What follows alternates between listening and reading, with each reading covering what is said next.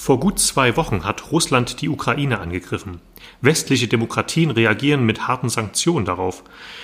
Es wird deutlich, dieser Krieg ist mehr als ein Konflikt zwischen zwei Ländern im Osten Europas.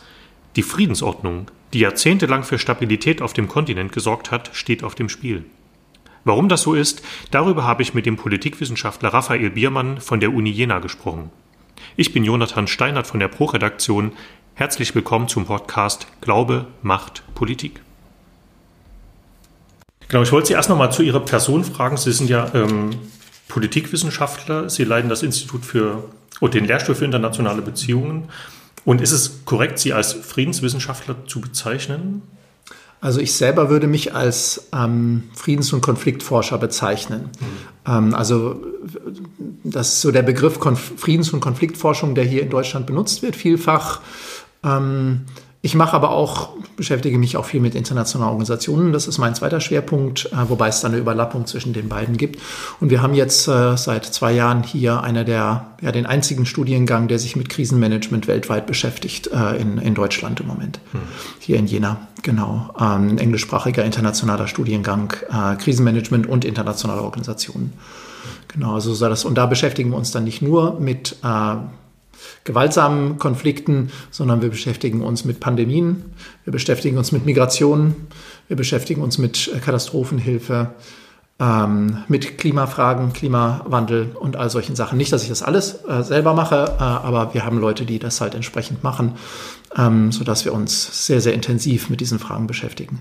Und was, was ist dann so, sag mal, die Forschung? Also untersuchen Sie, wie man die Krisen lösen kann oder wie es zu Krisen kommt? Nun, mein eigener Schwerpunkt ist direkt das, was wir im Moment, äh, was im Moment diskutiert wird, weil ich mich schwerpunktmäßig mit Sezessionskonflikten beschäftige, seit vielen Jahren. Das heißt, können Sie übersetzen? Also das sind Konflikte, wo es um die Abspaltung von Territorien von bestehenden Staaten geht. Beispiel Donbass oder Krim. Ja, ähm, oder Abchasien, Südossetien, Transnistrien. Ähm, wir kennen jetzt die Namen, äh, spätestens jetzt sind sie bekannt. Ähm, aber weltweit, Zypern gehört dazu, Eritrea gehört dazu, Osttimor gehört dazu und andere. Das ist ein weltweites Phänomen und das sind häufig sehr, häufig gewaltsame Konflikte. Es sind Territorialkonflikte. Äh, es sind langwierige Konflikte, protracted conflicts werden sie bei uns genannt. Und damit, dazu forsche ich seit Jahren, seit vielen Jahren. Wie genau sieht das dann aus? Sind Sie dann vor Ort oder sprechen Sie mit Akteuren? Also wie kommen Sie zu Ihren Ergebnissen, sage ich mal? Mhm. Genau, also ich ähm, habe mich über Jahre hinweg sehr intensiv mit den Balkankonflikten beschäftigt, wo das auch alles Sezessionsabspaltungskonflikte waren. Ja, also Abspaltung, die Disintegration äh, der, äh, des, äh, des, der, des äh, von Jugoslawien, von der Bundesrepublik Jugoslawien oder der, der damals sozialistischen, des sozialistischen Jugoslawien von Tito. Ähm, die Aufspaltung hat ja zu der Entstehung von fünf neuen Staaten geführt damals, Kroatien, Mazedonien und wie sie heißen und äh, in dessen Folge dann weitere Abspaltungen innerhalb dieser neu entstehenden Staaten, Kosovo und so weiter. Und äh, damit habe ich mich sehr intensiv in meiner Habilitation schon beschäftigt. Ähm, vor zehn Jahren, 2006 ist die rausgekommen. Und seitdem beschäftige ich mich mit Sezessionskonflikten, sodass ich da, ähm, da habe ich ganz viel vor Ort gemacht. Äh, sehr, sehr, sehr viel vor Ort geforscht, äh, war vielfach im Kosovo. Ich war in allen Ländern äh, des Balkan gewesen, bin ich rumgereist und habe Interviews geführt und, und auch Projekte gemacht. Und ähm, jetzt äh, ist es äh, so, dass sich äh, zum einen den postsowjetischen Raum als zweiten Schwerpunkt äh, sich herausgebildet hat, also ehemalige Sowjetunion. Ähm, und äh, da äh, bin ich aber nicht ständig am Reisen in all diese Orte, von denen ich jetzt selber gerade gesprochen habe. Ich kenne viele Orte, etwa Zypern oder Donbass, aber in anderen Orten ist es halt so, mein Interesse ist jetzt nicht, dass ich nur einzelne Konflikte mir anschaue, sondern ich arbeite vergleichend. Vergleichend und versuche dann äh, Muster festzustellen, Gemeinsamkeiten festzustellen, sowohl was die Konflikte selber als auch was das Krisenmanagement anbelangt der internationalen Gemeinschaft. Mhm. Ja, und dazu arbeite ich, im Moment arbeite ich zum Beispiel einen Schwerpunkt, ich komme gerade vom Schreibtisch, da arbeite ich zu Patronage in diesen Konflikten. Und das ist auch mittendrin. Also Was heißt Patronage? Patronage heißt, ähm, wir sprechen von Patronen und Klienten und die Patrone, zum Beispiel Russland, als Patron dieser Sezessionsgebiete unterstützt die militärisch, ökonomisch, sozial, wie auch immer, politisch. Ähm, und viele dieser Sezessionen wären nicht möglich ohne eine Patronage.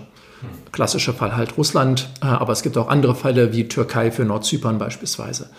Ja, ähm, und das, das, damit beschäftige ich mich sehr intensiv. Da arbeite ich im Moment sehr intensiv dran, ähm, verschiedene Publikationen, so dass es eigentlich mittendrin in meinem Forschungsthemen drin ist. Mhm. Sie sind 2016 auch Berater geworden des Außenministeriums. Wenn ich das richtig gelesen habe, mhm. sind Sie das immer noch? Nee, das mache ich im Moment nicht mehr. Ich habe das, äh, es gibt dort eine eigene Abteilung, die neu gegründet wurde, wurde Stabilisierung und Krisenmanagement. Ähm, 2016 habe ich das äh, gemacht für zwei Jahre und dann habe ich gedacht, es ist genug. Ich muss nicht äh, ständig das machen. Äh, das fordert auch ein ständiges Reisen nach Berlin. Ähm, und äh, wir haben da so eine Evaluationsabteilung mit aufgebaut, äh, Evaluierung von Krisenmanagement-Einsätzen. Ähm, und äh, dann habe ich aber auch gesagt, das ist genug, ähm, das können jetzt dann auch andere machen. Das heißt, Sie haben evaluiert, wie zum Beispiel die Politik auf Krisen reagiert hat, wie ja, sie diplomatische nicht, Beziehungen Genau, wir haben aber nicht konkrete ähm, Konflikte uns, wir haben uns konkrete Konflikte auch angeschaut, nämlich den arabischen Frühling.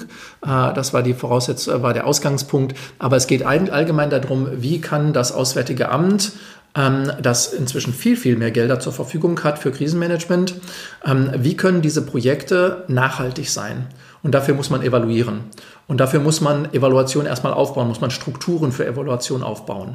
Und diese, diesen Aufbau von internen Strukturen und äh, auch der Vergabe von Evaluationen an externe ähm, Reviewer, das haben wir praktisch mit, da haben wir beraten. Da haben wir so eine kleine Beratergruppe gehabt von drei, vier Leuten, die äh, das Auswärtige Amt, speziell die Abteilung 5, äh, da beraten hat. Hm. Also nachhaltiges Konfliktmanagement heißt, den Konflikt so zu begleiten, dass am besten dann Frieden für lange Zeit genau, herrscht. Genau, das, genau. Das ist eben nicht wieder, also wir haben über 50 Prozent aller Fälle, wo es zum Rückfall in die Gewalt kommt ähm, wo, also weltweit, wir haben eigentlich immer wieder mit den gleichen Akteuren Problemen zu tun, Indien, Pakistan, Israel, Palästinenser und wie auch immer. Und dazu gehört auch der russische Raum, postsowjetischer Raum.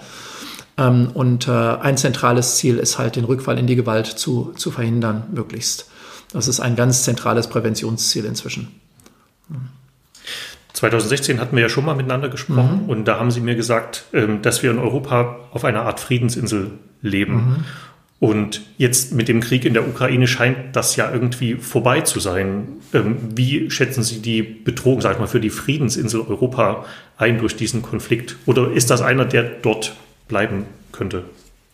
Ich glaube, die Friedensinsel Europa ist vorbei. Davon können wir uns verabschieden ähm, und eigentlich schon seit, seit der Krim, aber wir haben uns, und ich würde mich da einschließen, ähm, zumindest die Europäische Union, hat sich lange Zeit Illusionen gemacht. Das muss man klar sagen. Ne? Also wir haben gedacht, wir leben auf einer Insel und alles, was drumherum geht, äh, das geht uns nichts an, so ungefähr. Wir können unseren Lebensstil einfach weiterleben. Ne? Unser Weltbild. Unser Weltbild war das einer Friedensinsel. Und ich denke, mit dem, äh, mit dem was im Moment in, äh, in der Ukraine passiert, der Invasion, dem Überfall auf die Ukraine äh, durch Russland, ähm, haben wir eine Zeitenwende, erleben wir eine Zeitenwende äh, für, für die europäische Sicherheit.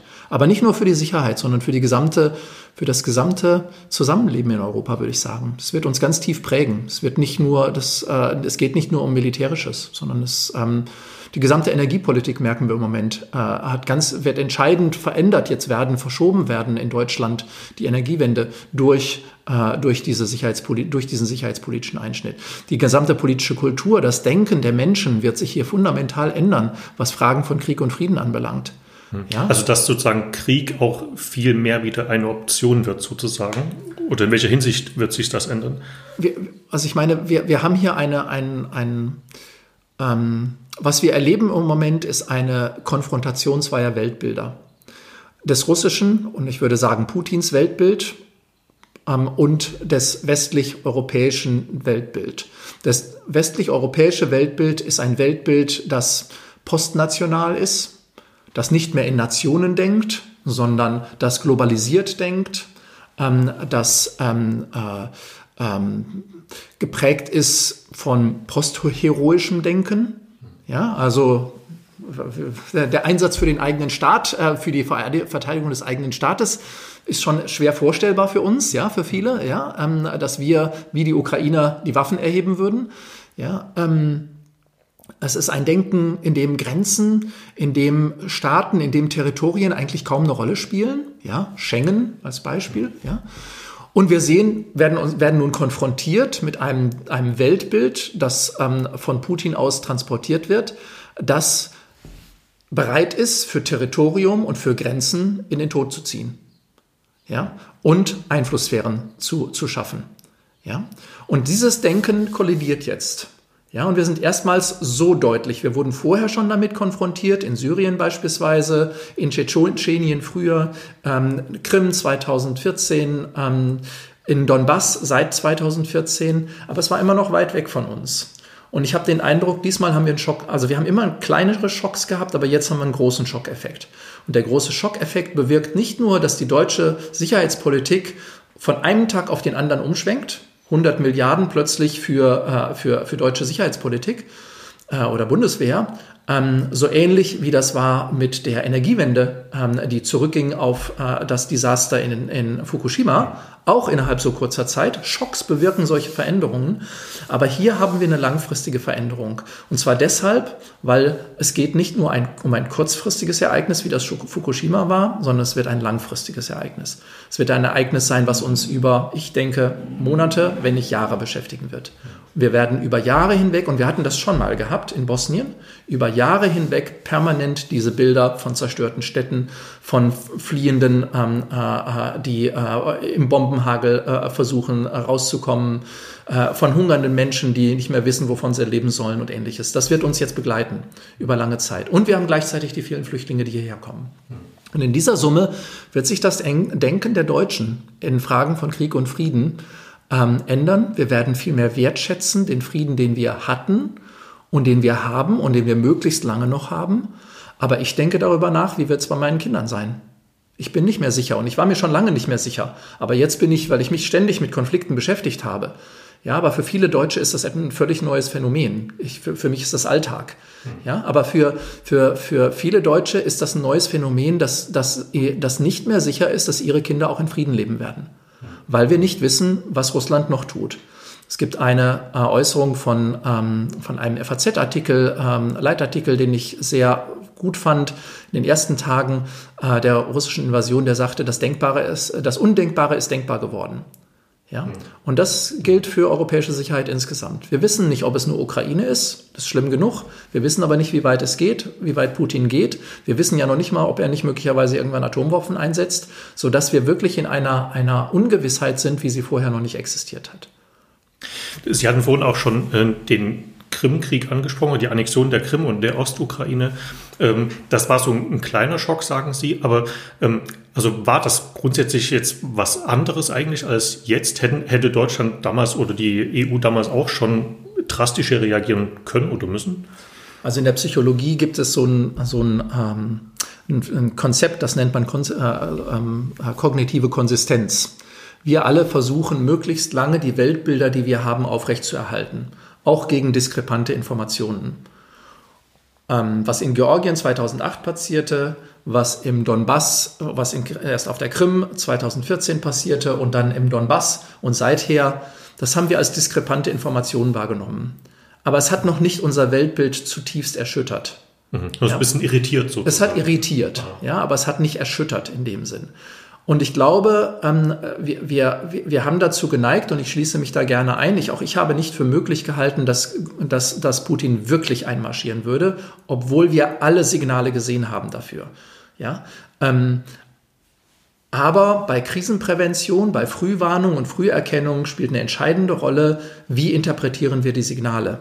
Wir haben die Signale gesehen. Wir haben gesehen, dass die Panzer rund äh, um, um die Ukraine ähm, äh, disloziert wurden. Und trotzdem haben wir übrigens anders als die Amerikaner, die ja mhm. klar gewarnt haben, ja. haben die meisten von uns gedacht, das wird nicht passieren. Das kann er doch nicht machen.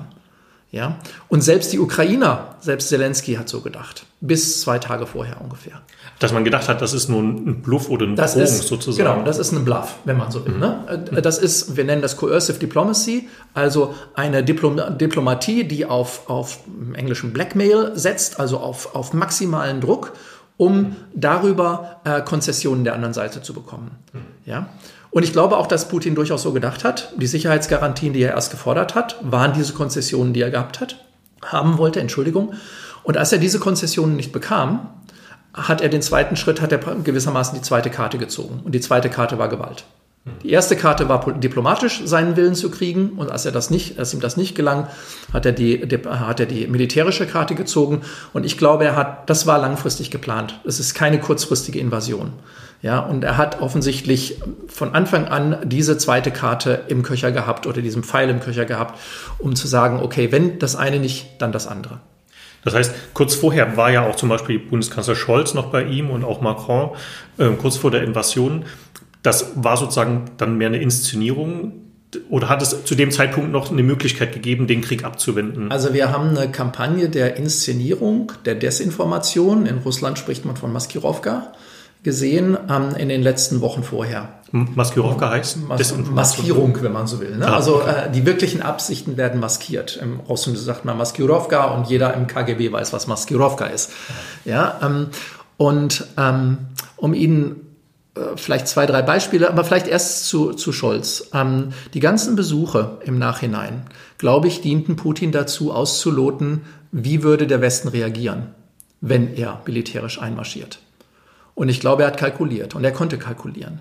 Und das ist das Traurige, das ist der Fehler, den ich selber dem Westen vorwerfe. Er hat sich kalkulierbar gemacht, indem er von Anfang an gesagt hat, es wird nur Sanktionen geben wir werden nicht die Ukraine schützen. Wir haben die Ukraine praktisch preisgegeben, seien wir ehrlich. Ja, wir haben sie preisgegeben äh, den Russen, weil wir gesagt haben, die rote Grenze ist die Grenze der NATO, die rote Linie. Ja, und damit haben wir gewissermaßen der Ukraine signalisiert, wir werden euch nicht verteidigen. Und wir haben Russland, Moskau signalisiert, wir werden die Ukraine nicht verteidigen. Wir hatten schon mal so eine Situation in dem Koreakrieg. Und im Koreakrieg war das als ein fatales, ist das, wird das heute ähm, als ein fatales Fehlsignal interpretiert, dass man beim Koreakrieg ebenfalls äh, damals in den 50er Jahren, Anfang der 50er Jahre, die Amerikaner äh, eine rote Linie gezogen haben außerhalb Koreas. Und das hat Nordkorea eingeladen, Südkorea anzugreifen. Was können Sie kurz erklären? Wo war da die rote Linie gewesen? Die rote Linie war irgendwo im Meer äh, um, um, die, um die Insel Nord-Südkorea, um die koreanische Halbinsel herum praktisch. Ja, ähm, das werden wir verteidigen, aber nicht mehr. Ja. Ähm, beim Irakkrieg 1990 haben wir auch eine ähnliche Situation gehabt, wo der amerikanische Botschafter gesagt hat, dass, es, äh, dass er das nicht erwartet und ähm, auch Signale gegeben hat, dass Kuwait nicht unbedingt verteidigt würde von den Amerikanern. Also das hat es immer wieder gegeben, diese Einladung und ähm, damit konnte, und das ist mein zentraler Punkt, Putin konnte kalkulieren, dass es nur in Anführungsstrichen Sanktionen gibt. Ja? Und das war aus meiner Sicht ein strategischer Fehler. Und diejenigen, die sich mit Abschreckungstheorie auskennen, die wissen, wenn man, äh, das kommt aus dem Kalten Krieg, ist aber immer noch bedeutsam und kann man übertragen, ähm, ähm, die wissen, dass Abschreckung so funktioniert, dass man den anderen im Ungewissen darüber lässt, was man tut. Weil man dann eine maximale Abschreckung hat. Ja, und nicht kalkulierbar ist. Nicht, dass ich, ich plädiere nicht dafür, dass man in der, in der Ukraine militärisch Russland hätte konfrontieren sollen. Nein. Aber man hätte es nicht unbedingt sagen müssen. Man macht seine Vorbereitungen, aber man sagt nicht, was die Intentionen sind und dass es nur in Anführungsstrichen Sanktionen gibt. Im Übrigen sehen wir heute, dass die Sanktionen viel weiter reichen, als vor dem Krieg signalisiert wurde. Als Scholz in Moskau war, sie über Sanktionen gesprochen haben, wenn sie darüber gesprochen haben und er angedroht hat, da hat er nicht angedroht, dass es Militärhilfe geben würde, das stand nicht zur Debatte damals. Er hat, hat nicht angeboten, dass es ähm, eine äh, Aufhebung äh, des, äh, eine, eine, eine Blockade von SWIFT geben würde. Das war auch nicht, stand auch nicht zur Debatte. Wir sind heute also viel weiter oder zum Beispiel, dass das gesamte Vermögen äh, der Zentralbank über 900 Milliarden, soweit ich weiß, russischen Zentralbank im Westen eingefroren würde. All solche Dinge hat er nicht angedroht. Und erst recht nicht, was ich glaube, was auch kommen wird, ein komplettes Öl- und, und Gasembargo. Hat er alles nicht. Wir sehen also eine Entwicklung oder was sich daran zeigt, ist, man kann vor dem Krieg überhaupt nicht kalkulieren, was, nach, was im Krieg passiert. Mhm. Und weil das so ist, ist es unklug und auch kontraproduktiv, vorher Signale auszusenden, was man tun wird. Ja, weil es einfach nicht übereinstimmt mit dem, was dann hinterher in der Dynamik und Spirale eines solchen Konfliktes passiert und weil es den eigenen, die eigene Position kalkulierbar macht. Und aus meiner Sicht hat, hat Putin ich muss sagen, kaltblütig kalkuliert. Dieses Risiko, was er sah, wollte er in Kauf nehmen. Also kaltblütige Kosten-Nutzen-Rechnung, der, der Nutzen ist größer als die Kosten. Und kann es sein, dass er jetzt, sage ich mal, von der Härte der Sanktionen dann überrascht ist? Also auch ja. wenn, wenn Scholz das ja nicht so in dem Umfang gesagt hat? ähm, also Putin ist von mehreren Dingen überrascht. Ähm, Putin hat sich verkalkuliert. Ja, ähm, er hat sich äh, zum einen verkalkuliert, weil der Widerstand in der Ukraine viel größer ist, als er gedacht hat. Es ist ja auch die Rede davon, dass er die Ukraine befreien will, aber das sehen die genau. Ukrainer ja so nicht genau. wahrscheinlich. Wir haben bis 2013, 14 vor dem Euromaidan, äh, den Maidan-Demonstrationen, ähm, hatten wir eine Situation, wo die Ukraine immer als gespalten dargestellt wurde und tatsächlich gespalten war in einen Ost- und einen Westteil, wo der Westteil stark europäisch orientiert war, westeuropäisch orientiert war ähm, und der Osten ähm, eher russisch, allerdings mit mehr Differenzierung, als wir das von außen wahrgenommen haben. Ja, also nicht jeder, der Russisch spricht, ist gleich ähm, äh, Russlandfreund dort. Aber über die sieben Jahre Krieg 2014 hat, ist eine Entwicklung entstanden, seit 2014 ist eine Entwicklung entstanden, in der sich ein starker Nationalismus in der Ukraine herausgebildet hat. Und zwar ein antirussischer. Wieder auf die Psychologie zurückzugreifen, wir sprechen von Outgroup und Ingroup. Die Outgroup wurde Russland, das ist unser Gegner, die gegen wir, gegen uns. Und uns sind die Ukrainer. Also das gemeinsame Feindbild das gemeinsam, ne? Der Schulterschluss. Ja? Und dieser Schulterschluss hat stattgefunden und keiner wusste genau, wie weit er gediehen ist. Ich selber wusste es auch nicht zu dem Zeitpunkt. Aber was wir heute sehen, ist, dass dieser Schulterschluss schon sehr weit fortgeschritten war und dass Russland es nicht geschafft hat, nur einen kleinen Teil der, der russischsprach, sogar der russischsprachigen Bevölkerung in der Ukraine auf seine Seite zu ziehen große Fehlkalkulation. Er hat damit gerechnet, dass manche mit wehenden Fahnen zu ihm überlaufen würden. Ich glaube, dass ein Teil, er hat erwartet, dass sogar ein Teil der Russen, der russischsprachigen Ukrainer möglicherweise Sabotageakte machen würden oder ähnliches. Haben wir alles nicht gesehen. Die zweite Fehlkalkulation, und das war Ihre Frage gewesen, bezieht sich auf die Sanktionen. Natürlich hat er mit Sanktionen gerechnet, aber er wusste doch, es gibt doch Nord Stream 2. Die Deutschen werden doch nicht auf ihre Energie- und Gaslieferungen verzichten. Die haben mit uns Geschäfte gemacht. Nord Stream 2 wurde unterzeichnet nach 2014. Ja? Ähm, die werden die Geschäfte weitermachen. Ja? Ähm, so haben sie es doch nach Georgien auch gemacht und so haben sie es nach der Krim auch gemacht. Ja? Das heißt, der Schockeffekt, den er ausgelöst hat, hat er im Westen hat er völlig unterschätzt. Und die Spirale, die Sanktionsspirale, die jetzt eingesetzt hat, ähm, hat er ebenfalls unterschätzt, weil er auch unser Weltbild kaum versteht. Wir verstehen seins nicht und er versteht unseres nicht. Hier gibt es eine ganz große Kommunikationslücke äh, zwischen den beiden. Und diese beiden Fehlkalkulationen führen dazu, dass er neu kalkulieren muss, ähm, strategisch, kurzfristig in der Militärinvasion und auch langfristig. Der, was die Militärinvasion anbelangt, heißt das, die ursprüngliche Plane war, Planung war, wir gehen in zwei Tagen bis Kiew und stürzen die Nazis dort in Anführungsstrichen. Das ist ihm nicht gelungen. Und deswegen hat er umkalkuliert und hat gesagt, wir können nicht reingehen, der Widerstand ist viel zu groß, wir haben den Widerstand erlebt und jetzt umzingeln sie die Städte. Das ist die Alternative und dann Bombardierung der Städte. Aushungern gewissermaßen, ja, zur Kapitulation zwingen.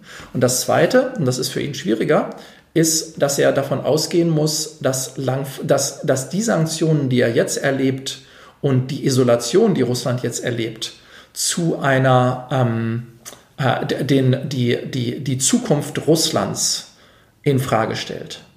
Ja, ich sage das also ganz das, bewusst das, das so. Überleben als Staat und wirtschaftlich. Ich, es, es, geht zum einen um den wirtschaftlichen Niedergang, den Russland erleben wird und der jetzt, der, der ja seit Jahren schon da ist. Ne, also Russland hat ein Bruttoinlandsprodukt, das so groß ist wie das von Kanada ungefähr.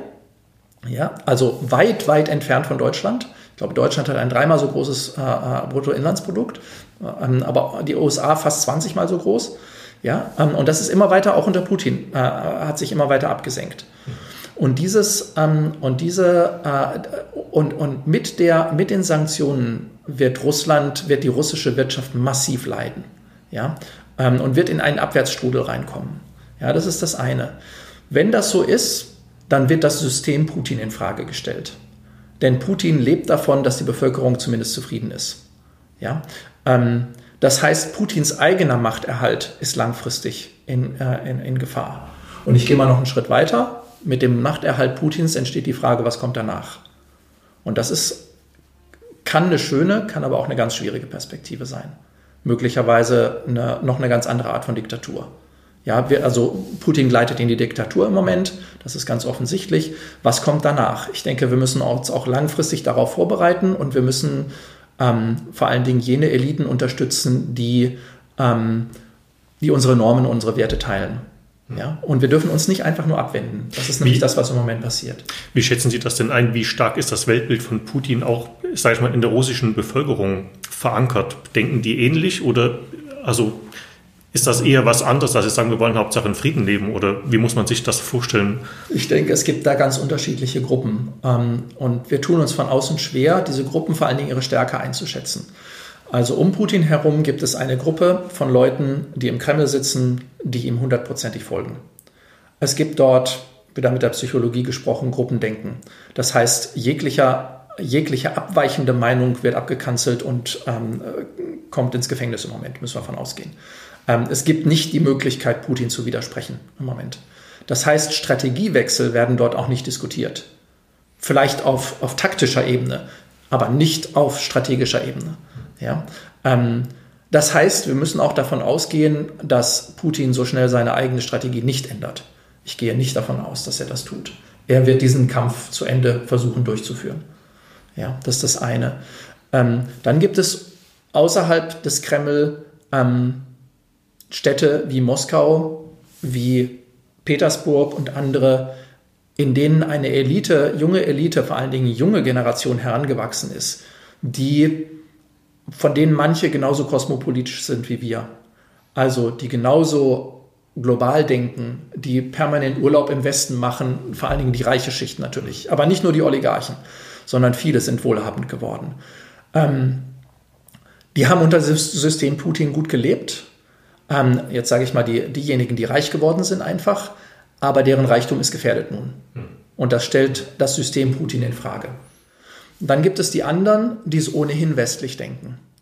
Ja, ich habe gestern, wir haben gestern äh, eine Kooperation abgebrochen mit äh, einem, äh, einer, wir machen regelmäßig ein Videoseminar mit einer Universität in Austin, Texas und einer Universität in, in, in, in Moskau. Das ist das sogenannte MGIMO. Das MGIMO ist das Moskauer Institut für internationale Beziehungen und Weltwirtschaft. Ähm, Gibt es schon seit 1944, soweit ich weiß, und ist, ähm, untersteht direkt dem Außenministerium. Und äh, dieses Institut, wenn man sich das genauer anschaut, dann sieht man, sieht man was, für, was für Spaltungen im Moment in Russland sind. Ähm, da ist nämlich zum einen der Institutsdirektor. Der Institutsdirektor ist gleichzeitig ähm, Botscha äh, ist, gleich, ist Botschafter gewesen ähm, des, äh, des Außenministeriums, ist also ein Mitarbeiter des Außenministeriums, Diplomat der hat sich in einem Aufruf, der ähm, die letzten Tage veröffentlicht wurde, von Seiten der ähm, russischen Rektorenkonferenz voll hinter Putin gestellt, wie die, wie fast alle Universitätsrektoren, bis Ach, auf fünf. Aha, aha. Ja, die gesamten Universitäten äh, Russlands haben sich hinter, äh, hinter Putin gestellt. Also die intellektuelle Elite sozusagen. Die intellektuelle hm. Elite, ja. Das ist der Kampf um unser Vaterland. Wir müssen Putin unterstützen. Ja. Aber in diesem GIMO gibt es nun ganz viele, die dort ausgebildet wurden. Und das Megimo ist extrem nach Westen orientiert, hat ganz enge Kontakte, so wie mit uns, dieses Seminar, was wir mit denen gemeinsam regelmäßig machen. Und da gibt es einen anderen Aufruf. Da gibt es einen Aufruf von 1400 Leuten. Ähm, äh, das sind äh, Leute, die äh, dort studiert haben, ehemalige Studenten, Alumni. Das sind auch Leute, die, ähm, die, die dort angestellt sind. Und dieser Aufruf sagt, ähm, äh, äh, wir dürfen den, den Frieden, den wir bisher gehabt haben, nicht riskieren, wir stellen uns offen gegen den Krieg. Ja? Beides findet sich da. Riskieren die damit ihre auch akademische Karriere? Mit Sicherheit, nicht nur die akademische Karriere. Na, wer das heute macht, ähm, Sie wissen, die Journalisten sind rausgegangen, gehen im Moment raus. Das gilt für die Akademiker genauso. Die riskieren äh, Gefängnis. Na, und zwar 15 Jahre nach dem neuen Gesetz. Ja. Mhm. ja. Und das, die, die dritte Gruppe ist, das sind diejenigen, die auf dem Land wohnen, sag ich mal. Die sind generell desinteressiert an Politik, die versuchen selber irgendwie zu leben, ländliche Bevölkerung. Ähm, die bekommen russisches Fernsehen und nichts anderes. Vor allen Dingen die Älteren keine sozialen Medien, die jüngeren sozialen Medien. Sie wissen, Facebook, Instagram ist abgestellt dort. Ganz schwierig. Ja, ähm, Gleichschaltung, die, was im Moment dort passiert. Aber die haben traditionell das russische Fernsehen und werden indoktriniert. Ja interessieren sich wenig dafür und bis es bei denen ankommt, das dauert lange, dass es eine andere Version des Krieges gibt, als die, die offiziell dargestellt wird. Ja? Also wir haben es mit unterschiedlichen Gruppen zu tun Und ähm, ob eine von diesen Gruppen mal so stark wird, tatsächlich von innen heraus den Ukraine-Krieg zu beenden, da habe ich meine Zweifel im Moment. Ja, weil die, die, ähm, Russland ist einfach ein Land, das über Jahrhunderte hinweg sehr staatstreu ist, sagen wir mal so. Eine Rolle spielen ja dabei auch die, die Kirchen oder vor allem die russisch-orthodoxe ja. Kirche. Da habe ich vorhin gerade auch ein Interview gehört ähm, über die Predigt, die ähm, der Patriarch letzten Sonntag gehalten hat, mhm. wo er im Grunde den, den Kampf Russlands für die eigenen Werte ähm, herangezogen hat, um, die, um den Krieg zu begründen und zu rechtfertigen. Welche Rolle spielt die Kirche oder kann die irgendwie zum Frieden beitragen? Ich glaube, ich fürchte, und das tut mir sehr weh, dass die orthodoxe russische Kirche, zumindest die Spitze der orthodoxen Kirche, sich hinter den Krieg stellt und ihn unterstützt.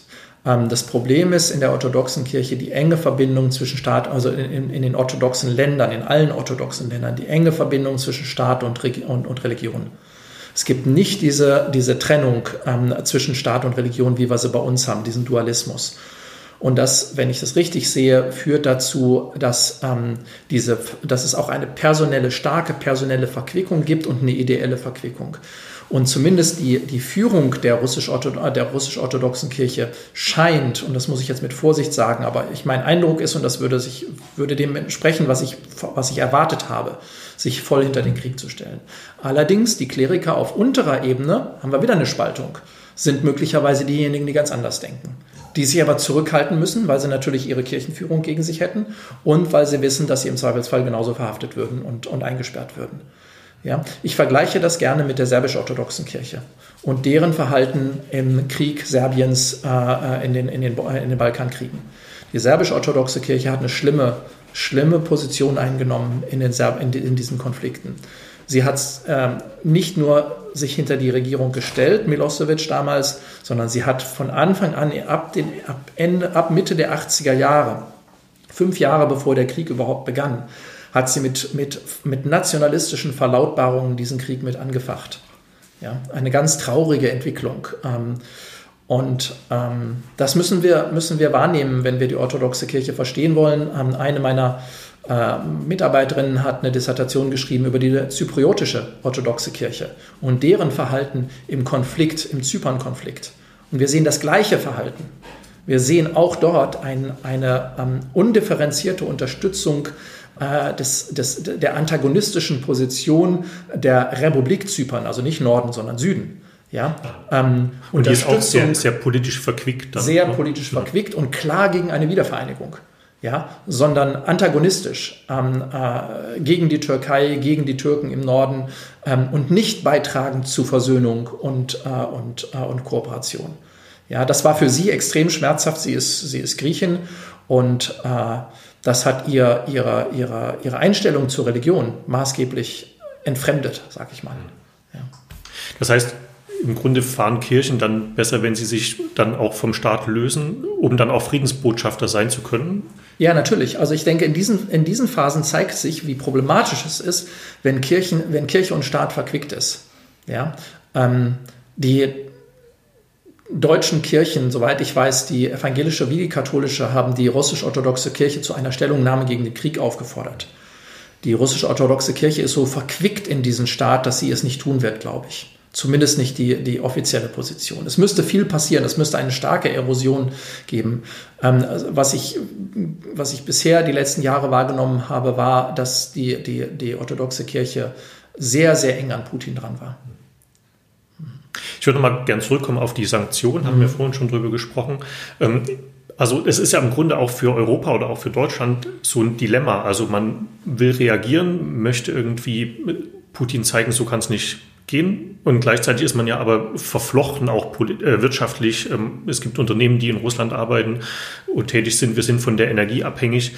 Ähm, man könnte ja auch sagen, gut, solange Russland die EU oder die NATO in Ruhe lässt, ähm, müssen wir ja nicht reagieren. Also warum will der Westen reagieren?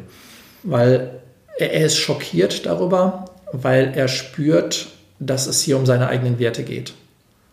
Ja, und dass diese Werte in Gefahr geraten. Und zwar nicht nur in der Ukraine. Zelensky hat, glaube ich, recht, wenn er sagt, wir verteidigen hier die Europäer, wir, wir verteidigen hier die europäischen Werte. Ja? Und ähm, wenn wir mal ganz fundamental zurück aufs Völkerrecht. Worum geht es hier? Ähm, es wird immer wieder ja gesagt, das ist ein Völkerrechtsbruch, der hier passiert. Worin besteht der? Der besteht darin, dass die zentralen Normen der, des Völkerrechts, die wir haben, nämlich das sogenannte Jus Cogens, wie das genannt wird, ähm, Artikel 2 der VN-Charta gebrochen werden. Jus Cogens heißt? Jus Cogens ist ein Fachbegriff aus der, aus der, äh, aus der Völkerrechtsliteratur, das heißt zwingendes Recht. Ja, also Recht, was nie gebrochen werden darf. Ja, deswegen Artikel 2 ganz am Anfang. Ja, und das heißt, und die zentralen Dinge sind, territoriale Integrität von Staaten ist unantastbar. Ja, ähm, die Unabhängigkeit oder die Souveränität von Staaten ist unantastbar. Die, ähm, äh, die Grenzen von Staaten sind unantastbar ähm, und die politische Unabhängigkeit von Staaten, was impliziert Selbstbestimmungsrecht und damit das Recht selber zu entscheiden, zum Beispiel welchem Militärbündnis man angehören will und ähnliches. Das alles wurde, ist dort fixiert. Das wurde genauso fixiert in der Helsinki-Schlussakte von 1975 für Europa, wurde wiederholt äh, mit Russlands Unterschrift, wurde wiederholt 1991 in der Pariser Charta ähm, äh, für, für äh, der, der, der KSZE ähm, nachdem Russland ähm, sich dem Westen zugewandt hat oder Demokra Demokrati sich demokratisiert hatte nach dem Ende der Sowjetunion. Und, und was vielleicht auch ganz wichtig ist, es wurde 1994 im Budapester Memorandum festgeschrieben. Also jene Memorandum, wo die äh, Ukraine bereit war, also ein, ein, Memorandum zwischen der Ukraine, Russland und äh, ich glaube Frankreich und, und Großbritannien war da drin, da bin ich mir jetzt gar nicht ganz sicher. Auf jeden Fall Russland und, und äh, Ukraine und, und USA wo, ähm, sich, wo die Ukraine sich verpflichtete, ihre Atomwaffen abzugeben und, die, äh, und äh, Russland und USA sich verpflichteten, die territoriale Integrität Russland, äh, der Ukraine zu, ähm, zu gewährleisten, zu sichern, nicht in Gefahr zu stellen, die politische Unabhängigkeit nicht äh, anzutasten und nicht nur keine Gewalt auszuüben, was dort auch steht, sondern nicht mal Gewalt anzudrohen gegen diesen Staat gegen die Ukraine. Dazu hatte sich Russland verpflichtet und das wird alles jetzt gebrochen. Und das sind natürlich fundamentale, ähm, das sind fundamentale, äh, das ist ein fundamentales Rechtssystem, ähm, das ganz tief verquickt ist mit den Werten, die uns wichtig sind.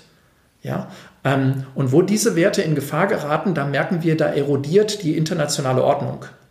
Ja. Weil man sich auf Verträge nicht mehr verlassen kann. Weil man sich dann auf nichts mehr verlassen kann und weil es halt bedeutet, wenn die politische Unabhängigkeit eines Staates so massiv mit Füßen getreten werden kann, unterminiert werden kann, durch Drohungen und dann durch Gewalt ähm, unterminiert wird, ja, was bleibt dann vom internationalen Recht noch? Gar nichts mehr. Ja? Und gehen wir noch einen Schritt weiter. Jetzt nehmen wir zum humanitären Völkerrecht. Das humanitäre Völkerrecht hat eine ganz zentrale Maxime. Das humanitäre Völkerrecht ähm, basiert, kommt vom Internationalen Roten Kreuz ursprünglich, Initiativen 19. Jahrhundert ähm, und äh, wird heute vom Internationalen Roten Kreuz als an erster Stelle verfochten. Ähm, ähm, es gibt viele Vereinbarungen, vor allen Dingen die Hager Konventionen und die Genfer Konventionen, die dieses humanitäre Völkerrecht sichern sollen. Russland hat das unterschrieben unter anderem. Und eine zentrale, ich nehme mal nur eine zentrale, vielleicht die zentrale Errungenschaft des humanitären Völkerrechts ist, dass im Krieg es eine, eine, eine klare Unterscheidung geben soll zwischen Kombattanten und Nicht-Kombattanten. Also jenen, die kämpfen und die Uniform anhaben, deswegen und klar erkennbar sind als solche mit Waffe und jenen, die keine Uniform anhaben, die Zivilisten sind, Frauen, Kinder, aber auch Männer, die nicht in Uniform sind. Und diese Unterscheidung zwischen Kombattanten und Nicht-Kombattanten wird von Russland von Anfang an in diesem Ukraine-Feldzug mit Füßen getreten. Diese permanente Bombardierung von Krankenhäusern, Wohnblocks, ähm, was haben wir alles? Ja, also alles, was, was im Moment an Zivilem bombardiert wird, widerspricht fundamental, grundlegend dieser, dieser Regel. Und die Folge davon ist eine Enthemmung der Gewalt eine Brutalisierung der Gewalt. Denn was sollen die Ukrainer denn machen? Sie können nur mit gleichen Maßnahmen versuchen, gegenzuhalten. Das heißt, sie bewaffnen sich mit Molotow-Cocktails. Und damit wird der Zivilist auch zur, zum Kombatant. Und damit wird aber auch der Krankenwagen zum Kombatant. Keiner ist mehr geschützt. Ja? Und diese Situation haben wir und diese Erosion fundamentaler völkerrechtlicher Normen ist etwas, was weit über die Ukraine hinausreicht. Ja, und wo wir, wo, wir, wo wir Angst haben müssen, wenn Putin einmal über die Ukraine hinausgehen sollte, bis hin zur Nutzung von Nuklearwaffen, was noch nie einer angedroht hat, wie es Putin jetzt getan hat, im ganzen Kalten Krieg nicht, dann haben wir eine Situation, die uns ganz unmittelbar betrifft. Die Drohung gab es im Kalten Krieg nicht? Nein, also, eine solche Drohung habe ich im Kalten Krieg nie wahrgenommen. Ich habe mich intensiv mit Abschreckungstheorie beschäftigt. Es gab immer dieses Nuklearwaffendispositiv. Auf beiden Seiten gab es viele Nuklearwaffen, tausende von Nuklearwaffen. Aber das verbal angedroht wird, diese Waffen einzusetzen, und zwar dann, wenn ähm, ein Kriegszug, wie er gerade durchgeführt wird, gestört wird von der anderen Seite, das habe ich noch nicht erlebt. Das war, ist ja jetzt derzeit von Putin ein Abschreckungsinstrument, ne? ähm, ne, ne, diese Drohung. Ne? Dass, er, dass solche Drohungen ausgesprochen werden, ist ähm, nach meiner Kenntnis, ich kann mich nicht daran erinnern. Wenn jetzt Europa und der Westen jetzt stärkere Sanktionen noch auferlegen, zum Beispiel eben das Ölembargo oder so, ähm, kann es auch sein, dass Putin sich so in die Ecke gedrängt fühlt, dass er zu umso größeren Maßnahmen greift, eben auch zum Beispiel die NATO angreift oder ähm, besteht diese Gefahr nicht, weil es vielleicht auch seinen eigenen Interessen am Ende widerspricht? Also ich denke, was im Moment unterschätzt wird, ist, dass wir es bei, bei der Sanktionspolitik auch mit Dilemmata zu tun haben. Und im Moment äh, entwickelt sich nur ein Sanktionspaket nach dem anderen und hier kommt so eine Spirale inzwischen. Ähm, und wir müssen, glaube ich, ein bisschen aufpassen, dass wir da, dass wir da klug sind in dem, was wir tun. Ähm, und das geht in verschiedene Richtungen. Ähm, wir sehen im Moment die Debatte zum Beispiel über, über, die, äh, über, die, über die Lieferung von, Militär, äh, von, von, äh, von Militärflugzeugen. Hier sehen Was Deutschland wir, nicht möchte. Ja, genau. Und zwar die prinzipielle Frage, ab welchem Zeitpunkt wird, ähm, was vor allen Dingen die Amerikaner nicht möchten, ab welchem Zeitpunkt wird äh, der Westen und damit auch die NATO zur Kriegspartei?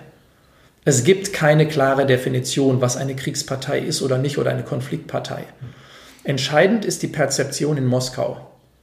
Und wenn, die, wenn Moskau den Eindruck hat, die werden hier zur Konfliktpartei, dann in der Tat kann es sein, dass wir haftbar gemacht werden dafür. Sprich, dass sich Mos Moskau auch gegen uns wendet. Ich glaube, der Weg ist noch weit dahin, aber wir sollten, ähm, wir müssen aufpassen, dass wir da keine Grenze überschreiten, wo wir nicht genau wissen, wo diese Grenze ist. Wir wissen es nicht genau. Ja, und das ist die Perzeption Moskaus, die die Grenze ist letztlich. Mhm. Da, ja, das ist das eine. Ähm, das Zweite, was in der Debatte aus meiner Sicht aber auch zu kurz kommt, ist, dass ähm, wir, haben, wir haben einen Lernprozess bei Sanktionen hinter uns. Und wir sind von sogenannten comprehensive, umfassenden Sanktionen zu targeted, zielgerichteten Sanktionen übergegangen. Und zwar nach dem Jugoslawien- und dem Irak-Konflikt. Irak-Konflikt meine ich jetzt den Konflikt ähm, äh, 1990, 91 und dann ähm, die 90er Jahre, nicht 2003. Bis dahin, also bis, bis, und bis dahin ähm, wurden umfassende Sanktionen vor allen Dingen verhängt. Das heißt Sanktionen, die im Wesentlichen darauf hinausliefen, eine ganze Gesellschaft unter einen gesandten Staat unter Boykott zu stellen. Aha. Ja? Und wir nennen das ein Embargo. Und, ähm, und das zu patrouillieren, möglichst geschlossen. Das hieß aber auch, dass keine Arzneimittel mehr reinkommen konnten, äh, dass, äh, dass keine Kindernahrung mehr reinkommen konnte und was weiß ich alles. Das hat zum Beispiel im Fall Irak die Kindersterblichkeit ganz erheblich erhöht. Ja, und heute wissen wir, dass diese Sanktionstypen oder wird von vielen oder nach diesen Konflikten wurde von vielen angenommen, dieser Sanktionstyp ist kontraproduktiv. Warum? Weil er die Gesellschaft in die Arme der Regierung treibt einen Schulterschluss hervorruft. Deswegen zielgerichtete Sanktionen, die sich hauptsächlich gegen die politische und auch wirtschaftliche Elite richten. Diejenigen, die Drahtzieher, sagen wir mal. Ja? Hm. Die ersten Sanktionen, die wir gemacht haben, gingen in diese Richtung. Putin zum Beispiel ist persönlich erstmals sanktioniert. Aber wir erleben im Moment eine Ausweitung von Sanktionen dahingehend, ähm, dass zunehmend auch die Bevölkerung betroffen sein wird. Ja? Zum Beispiel auch durch das SWIFT, durch den SWIFT Durch SWIFT auch schon, dass Leute zum Beispiel nicht mehr an ihre Bankkonten rankommen. Ne? Wir haben gesehen, wie die dann vor, vor, den, vor den Banken stehen und in Schlangen und versuchen irgendwie noch Geld abzuheben. Ähm, eine zweite Maßnahme, indem wir der, dem, äh, den, äh, dem Staatshaushalt, der Staatsbank, der Zentralbank ähm, die Möglichkeit entziehen, an seine Gelder, im, inter, die international gelagert sind, heranzukommen, ähm, ähm, machen wir es der, der Zentralbank sehr, sehr schwer, gegen die beginnende Inflation anzukämpfen. Die Inflation ist auf 20 Prozent, von 5 auf 20 Prozent sofort hochgeschnellt dort und die Inflation trifft natürlich die einfachen Leute. Hm. Ja. Und das Dritte ist. Das heißt, es könnte die Armut verstärken. Es könnte, es wird die Armut verstärken, nicht nur es könnte. Ähm, und das Dritte ist, wenn es so weit kommt, die Amerikaner haben das ja jetzt schon gemacht, Öl und Gas ähm, zu äh, sanktionieren. Ich gehe davon aus, wie gesagt, dass das, dass das auch die Deutschen machen werden, mit größten Folgen für den nächsten Winter. Wir kommen, glaube ich, nicht drum rum.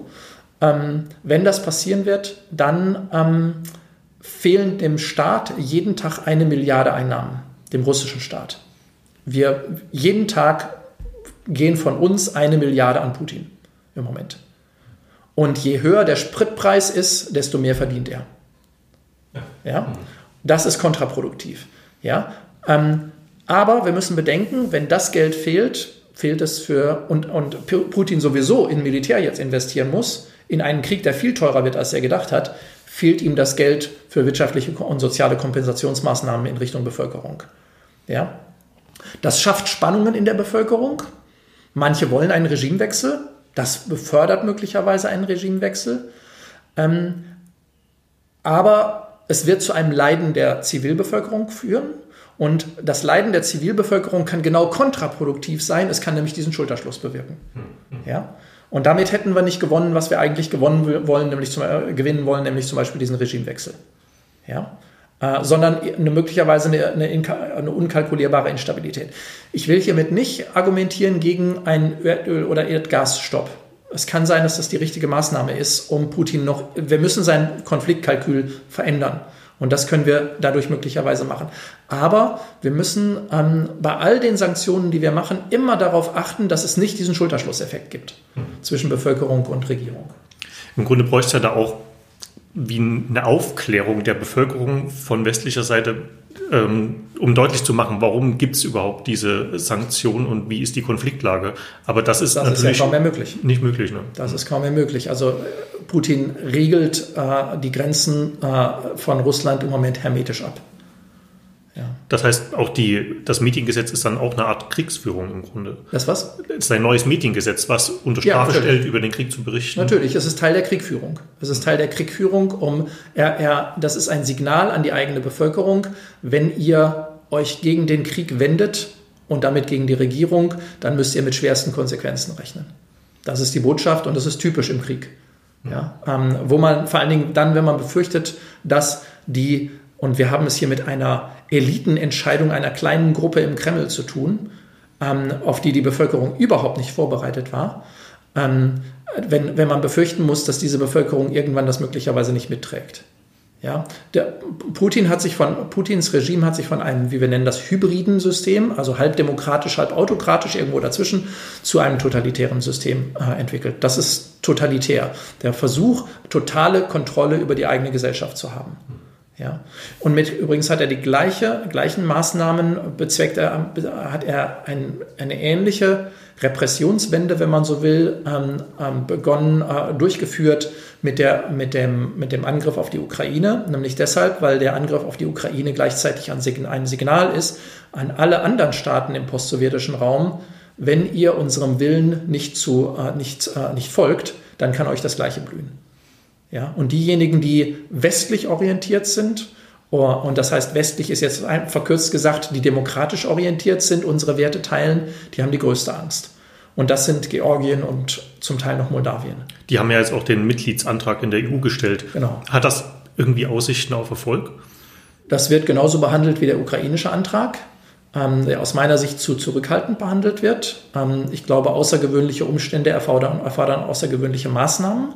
Und in einer solchen Situation kann eine, eine, ein innovatives Denken, Nachdenken darüber, wie man die, eine EU-Mitgliedschaft aussprechen kann, ohne dass man sie vollzieht und ohne dass man aufgibt all die Konditionalität, also die Bedingungen, die wir normalerweise für eine EU-Mitgliedschaft haben, ähm, äh, eine solche, eine solche Politik, äh, also wir, wir, müssen da, wir müssen da innovativer, kreativer sein. Ich habe meinen Satz gerade nicht ganz zu Ende geführt da in der Sache. Genau, also wir müssen kreativer sein. Ähm, und, ähm, aber die machen das, weil sie sich rückversichern wollen. Sie wollen signalisieren, wir gehören zur, zur, zur europäischen Wertegemeinschaft, wir wollen dazugehören und sie wissen genauso, die Georgier genauso wie die Ukrainer, der Weg ist lang. Das dauert über zehn Jahre normalerweise, der EU-Heranführungsprozess. Aber wir müssen darüber nachdenken, ob es nicht Möglichkeiten gibt, ähm, ein Signal, ein politisches Signal der Rückversicherung zu geben, insbesondere in Ukraine, aber auch Richtung Georgien, damit die sich nicht einfach verlassen vorkommen. Aber wäre das nicht automatisch eine Provokation wieder gegenüber Russland? Müsste man dann nicht wieder auch mit, ja, mit Aggressionen von Putin rechnen? Sagen wir mal so, äh, die EU ist nicht die NATO. Ähm, die EU ist, wird immer noch perzipiert, in erster Linie als, nicht als eine Verteidigungsunion, als eine Allianz, sondern als eine politische und wirtschaftliche Gemeinschaft. Ähm, dass langfristig diese Staaten ähm, die EU-Mitgliedschaft bekommen, ähm, damit hat, glaube ich, Putin gerechnet. NATO-Mitgliedschaft ist was anderes. Ja? Ähm, ich will das nicht kleinreden, auch das ist ein großer Schritt, denn äh, 2013, 14 war es die Konfrontation zwischen EU und, äh, und Russland, die ähm, zu der Entwicklung in der Ukraine geführt hat, weil Russland zunehmend die EU als Bedrohung gesehen hat. Und zwar als Bedrohung für die eigene Herrschaft im eigenen Land. Denn die Werte der EU wurden als Bedrohung gesehen oder werden von Putin als Bedrohung gesehen. Ja, Demokratie, was er nennt, die Farbenrevolutionen oder was die Farbenrevolutionen genannt werden, also die Revolutionen in Georgien, in, in äh, die demokratischen Revolutionen in Georgien und Ukraine vor allen Dingen. Hm. Es gab ja jetzt auch nach der Invasion trotzdem auch noch Telefonate, unter anderem mit Macron und Schulz und Putin. Ähm, was, was steckt da für ein Signal dahinter? Also sagen wir mal so, es geht in solchen Konfliktsituationen darum, die Kommunikation aufrechtzuerhalten. Ähm, und das hat was mit Berechenbarkeit zu tun. Damit man weiß, was auf einen zukommt, äh, im Gespräch mit dem anderen zu sein, nicht überrascht zu werden. Für die Amerikaner ist das insbesondere im Moment extrem wichtig, weil die Nuklearfrage dahinter steht. Ja, Berechenbarkeit. Also die Amerikaner haben eine Hotline eingerichtet, wie man das nennt, zwischen ähm, USA und, und Russland, um ähm, bei nuklearen Zwischenfällen sofort miteinander kommunizieren zu können, damit es keine Fehlreaktionen gibt. Bedenken Sie, äh, eine, ähm, eine, interkontinentale äh, äh, Rakete aus Russland braucht ungefähr eine halbe Stunde, bis, in, bis in den USA ist. Halbe Stunde hat man Zeit, länger nicht. Das heißt, man muss ganz schnell reagieren. Denn es kann ja in solchen Situationen, wo Sie wissen, dass die, die russische Seite hat ihre, ihre Nuklearwaffen auf erhöhte Alarmbereitschaft gestellt, dass in einem solchen Fall ähm, äh, die, die, äh, die Beobachtung durch die Amerikaner sehr, sehr genau sein muss. Mhm. Ja, ähm, und äh, jegliche Fehlwarnung kann absolut fatal sein. Ja, deswegen ähm, ist da Verlässlichkeit, Berechenbarkeit ganz, ganz wichtig im Moment. Ja, und das gilt natürlich auch für die Staatschefs. Das unmittelbare Gespräch ist gut. Es hat noch einen zweiten Grund. Der zweite Grund ist natürlich Einwirkung auf, auf Putin, um ihn doch zu einer Änderung seiner Haltung zu bewegen. Aber selbst wenn das nicht gelingt, einfach zu wissen, wie denkt er gerade, wie tickt er gerade, was geht in ihm vor und ähm, wie konzessionsbereit ist er oder was, wo kann man ansetzen? Ja, ich meine, wir suchen ja alle nach Möglichkeiten, ähm, doch dieses, diese, dieses, äh, diese extreme Gewalt zu beenden, irgendeinen Waffenstillstand hinzubekommen. Und darüber, und da muss man wissen, wie er denkt und wo es möglicherweise, äh, wo man einhaken kann, an welchen Stellen. Ja, deswegen ist das wichtig. Jetzt nochmal ein bisschen allgemeiner gefragt. Ähm, wir hatten schon die Medien angesprochen. Können, sage ich mal, unsere Medien, die ja noch also die ja berichten können, die sind ja nicht gesperrt, wie, wie Putin das mit seinen Medien macht, ähm, können sie irgendwie zum Frieden beitragen oder vielleicht auch auf der anderen Seite zum, zur Eskalation beitragen? Ja, Medien, Medien haben eine beträchtliche Wirkung auf Konflikte, eine sehr starke Wirkung. Das CNN-Effekt haben Sie vielleicht mal von gehört, der gehört da sicherlich rein. Ähm, Können Sie das kurz nochmal beschreiben? Also der CNN-Effekt ist äh, einfach der Effekt von CNN, dem, äh, dem amerikanischen größten, äh, einem der größten Nachrichtenagenturen, ähm, dass wir, den wir beobachtet haben seit den 90er Jahren. Ähm, ist, ist ein, kann man auch ein Sprichwort sagen, if it bleeds, it leads. Das heißt, da, wo, wo Gewalt ist, wo Gewalt auftritt, da kommt das sofort in die Medien rein und wird transportiert. Ja, und damit, äh, das ist ein ganz starker Verstärkereffekt. Ja, ähm, also Medien haben im Zweifelsfall einen ganz starken Verstärkereffekt. Sie haben ihn auch im Moment hier einen ganz starken Verstärkereffekt, weil die meisten Medien sich anschließen der politischen, ähm, der politisch, der, den politischen Entscheidungen in, äh, in, in Berlin im Moment, beziehungsweise in Brüssel. Ja, ähm, das ist auch verständlich, weil der Schockeffekt genauso bei den, bei den Journalisten ist wie bei den, äh, wie bei den Politikern und bei der Bevölkerung insgesamt. Also es gibt Unterstützung ähm, für Sanktionen. Es gibt starke, starke Unterstützung im Moment. Genau. Ähm, wichtig ist die differenzierte Berichterstattung. Wichtig ist unterschiedliche ähm, unterschiedliche Meinungen im Moment auch zu Wort kommen zu lassen. Zum Beispiel welche, die sagen, hört mal her, seid vorsichtig mit Sanktionen. Sanktionen können nach hinten losgehen. Im Moment diese Sanktionsspirale, ich hab, lese kaum jemand, der sagt, Sanktionen könnten auch, äh, könnten, könnten auch langfristig schwierig sein. Es ist eher sogar, dass ja. noch schärfere Sanktionen. Ja, es wird ständig, werden. genau. Ne? Aber wie ich eben gerade sagte, Sanktionen können Schulterschlusseffekt äh, hervorrufen. Das wäre kontraproduktiv mein, aus meiner Sicht. Denn eine der Möglichkeiten, zu einem Ende des Konfliktes zu kommen, langfristig, ist, dass die russische Bevölkerung sich gegen ihren eigenen Chef, äh, gegen ihren eigenen Präsidenten stellt. Ja, ähm, also Dazu gehört auch nicht nur eine Kurzfristperspektive einzunehmen, nicht eine rein emotionale, sondern auch eine, eine kühle, sachliche und abwägende Perspektive. Ja, was passiert, wenn tatsächlich Putin stürzt? Was kommt danach? Könnte es zu einer Desintegra Desintegration der, von Russland kommen? Wir wissen, die Sowjetunion ist zerfallen, aber wir wissen auch, aus meiner Sicht ist auch Russland kein stabiler Staat. Ja, gibt es dort starke zentrifugale Tendenzen? Wenn das passiert, was passiert dann? Wie bereiten wir uns darauf vor? Ja, ähm, ähm, was für eine Elite kommt nach, nach Putin? Gibt es Alternativen im Land? Wie kann man diese, und das ist jetzt ein wichtiger Punkt, wie kann man diese Eliten aufbauen? Ja, wie kann man sie stärken? Ähm, ich halte es für sehr, sehr problematisch, dass im Moment von ähm, internationaler und auch gerade deutscher Seite die Beziehungen im Grunde genommen völlig gekappt werden. Wir isolieren im Moment Russland völlig und das machen die Medien auch. Die Medien gehen alle raus, weil sie Angst haben dass sie dort verhaftet werden können wegen des neuen Mediengesetzes. Ja, aber das bedeutet, dass wir keine Originalstimmen mehr aus dem Land hören. Wir können keine Interviews mehr führen mit Leuten auf der Straße. Wir können die Wissenschaftler vor Ort in, die Akademie, in der Akademie der Wissenschaften in Moskau sind, ähm, mit denen können wir keine Interviews mehr führen. Ja, ähm, also viele Möglichkeiten der Beobachtung vor Ort und des, äh, der Ermutigung oder der, der Wahrnehmung und auch Ermutigung von, von, äh, von anderslautenden Stimmen fällt damit weg. Ja, und das ist, das ist so eine, da, da entsteht in, in, in Russland im Zweifelsfall so eine Bunkermentalität. Das heißt, meine Empfehlung wäre, wenn es irgend geht für Medien in Moskau, in, in, in Russland zu bleiben, ja, wenn es irgend geht, wieder, wieder möglichst schnell reinzugehen.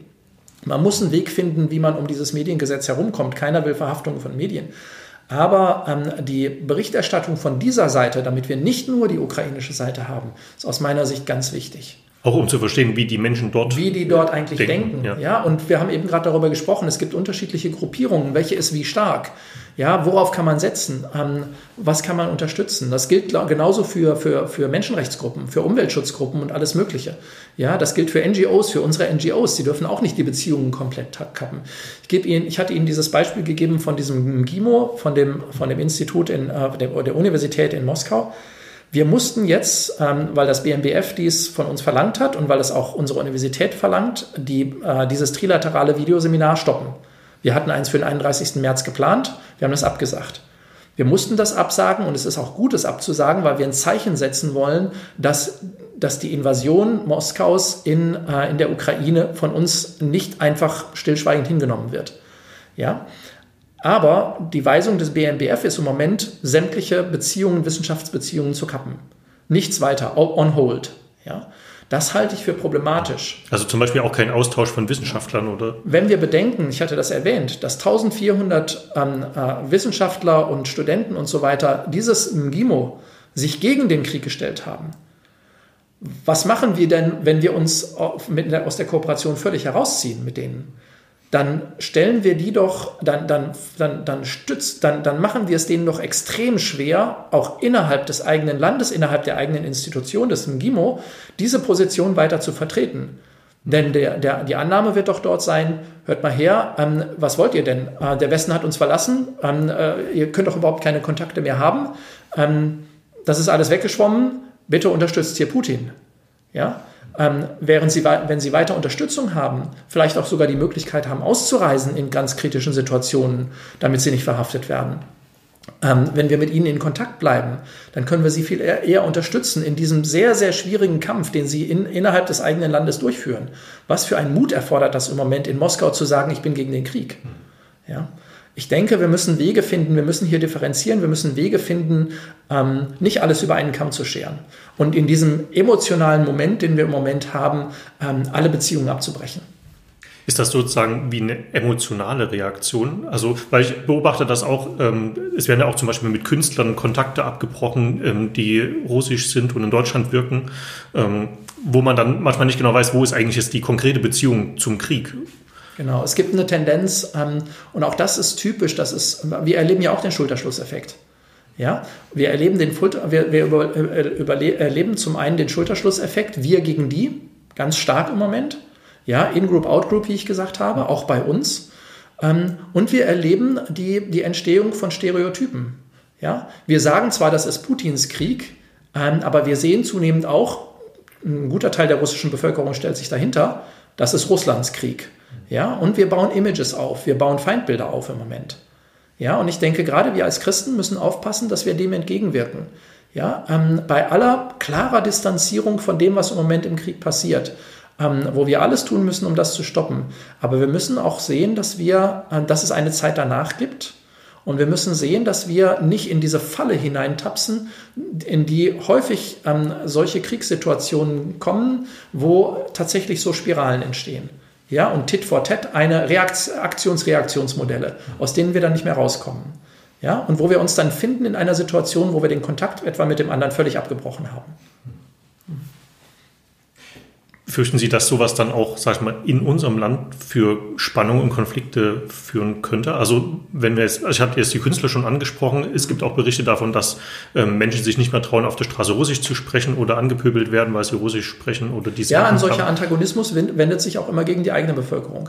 Also, wir haben das ja, oder Bevölkerungsteile, wir haben das ja erlebt mit, mit, mit Türken in Deutschland schon. Ne? Also, je, je radikaler Erdogan wurde, je mehr wir uns von Erdogan abgegrenzt haben als türkischen Ministerpräsidenten, desto schwieriger war auch das Standing der Türken hier. Ähm, als verlängerter Arm von Erdogan gewissermaßen ne? ähm, und, der, und der Moscheen. Äh, und ich denke, auch da sind sicherlich Stereotype entstanden schon. Ne? Ähm, wir müssen differenzieren. Wir dürfen nicht aufhören zu differenzieren. Das ist mein, äh, mein, mein Plädoyer. Ja? Wir müssen genau hinschauen. Und wir dürfen sie nicht alle über einen Kamm stellen. Ich zum Beispiel habe die, den Kontakt mit, dem, mit diesem Gimo, Gimo habe dem, dem, meinem Kollegen erst dann geschrieben, nachdem ich selber geforscht habe, ob ich rausfinden kann, ob der sich möglicherweise irgendwo gegen den Krieg gestellt hat. Wenn der sich gegen den Krieg gestellt hätte, dann hätte ich möglicherweise ganz anders formuliert, als ich jetzt formulieren musste. Ja, ähm, hätte ich möglicherweise auch nochmal nachgedacht, ob es einen Weg gibt, doch diese Kooperationsveranstaltung durchzuführen. Ja, ähm, aber das war in dem Fall, konnte ich zumindest nichts finden. Aber das ist diese Differenzierung. Ja, also wir müssen genau hinschauen anstatt ähm, zu pauschalisieren. Wir hatten über die ähm, journalistischen Medien gesprochen. Wie schätzen Sie die Rolle der sozialen Medien ein, wo ja, sage ich mal, die Informationen auch noch viel schwieriger zu überprüfen sind, die da ähm, verbreitet werden? Welche Rolle spielen die sozialen Medien in so einem Konflikt? Die sozialen Medien spielen eine extrem große Rolle in Konflikten. Wir haben das, ähm, wir haben das schon gemerkt bei der deutschen Einigung. Ähm, schon da haben, da waren es noch nicht, noch nicht soziale Medien, aber Medien eine ganz wesentliche Rolle gespielt, nämlich das westliche Fernsehen ja, in äh, Dresden, wo man es empfangen konnte in den Teilen, ja, ähm, vor allen Dingen von Sachsen. Ähm, alternative Weltbilder wurden dort, alternative Bilder wurden dort gezeigt. Und wir haben eine ganz massive Entwicklung äh, dahingehend gesehen, dass soziale Medien in Konflikten eine große Rolle spielen. Ähm, unter anderem beim arabischen Frühling oder Rebellion, wie auch immer wir das nennen wollen, wo wir uns gefragt haben, ähm, genauso übrigens wie, wie äh, im Fall äh, des Zusammenbruchs des Ostblocks, warum sprang eigentlich der Funke von einem zum nächsten so schnell? Hier war es der Funke von Polen, Ungarn, Tschechoslowakei, DDR und so weiter, von einem zum nächsten, Schluss Rumänien, Bulgarien. Ja, dort war es in, im arabischen Fall der Funke von, ähm, von äh, erst äh, ähm, äh, von Tunesien, dann rüber zu Libyen, dann zu Ägypten und so weiter, bis zu Syrien dann, innerhalb weniger Wochen. Ja? Und hier spielten nach unseren Forschungen soziale Medien eine ganz entscheidende Rolle. Ja? Die Mobilisierung von Bevölkerungen, die dann zu Massen auf die Straße gegangen sind, durch soziale Medien. Ja? Deswegen schaltet äh, Putin die sozialen Medien im Moment ab, weil er genau diese Mobilisierungseffekte verhindern will, weil er genau darum weiß. Ja? Ähm, soziale Medien bei uns, also, und das bedeutet, dass das, das, das ist ein ganz wesentlicher Schritt der Gleichschaltung in Moskau, denn dadurch verhindert man alternative Sichtweisen, äh, die der Bevölkerung, äh, mit der die Bevölkerung konfrontiert, konfrontiert werden dann ja, westliche Sichtweisen oder was auch immer. Ne? Bilder aus der Ukraine. Ja? Ähm, die äh, Moskau sagt, äh, äh wir, wir, wir äh, beschießen nur Militär, wir machen nur eine Spe äh, Spezialoperation. Ja, und wir sehen die Bilder von den äh, kaputten Wohnhäusern. Und wenn diese Bilder über längere Zeit, so wie es jetzt aussieht, hineinkommen nach, in die, über soziale Medien in, zur russischen Bevölkerung, dann stellt das die Glaubwürdigkeit Putins in Frage. Deswegen will er diese Bilder nicht.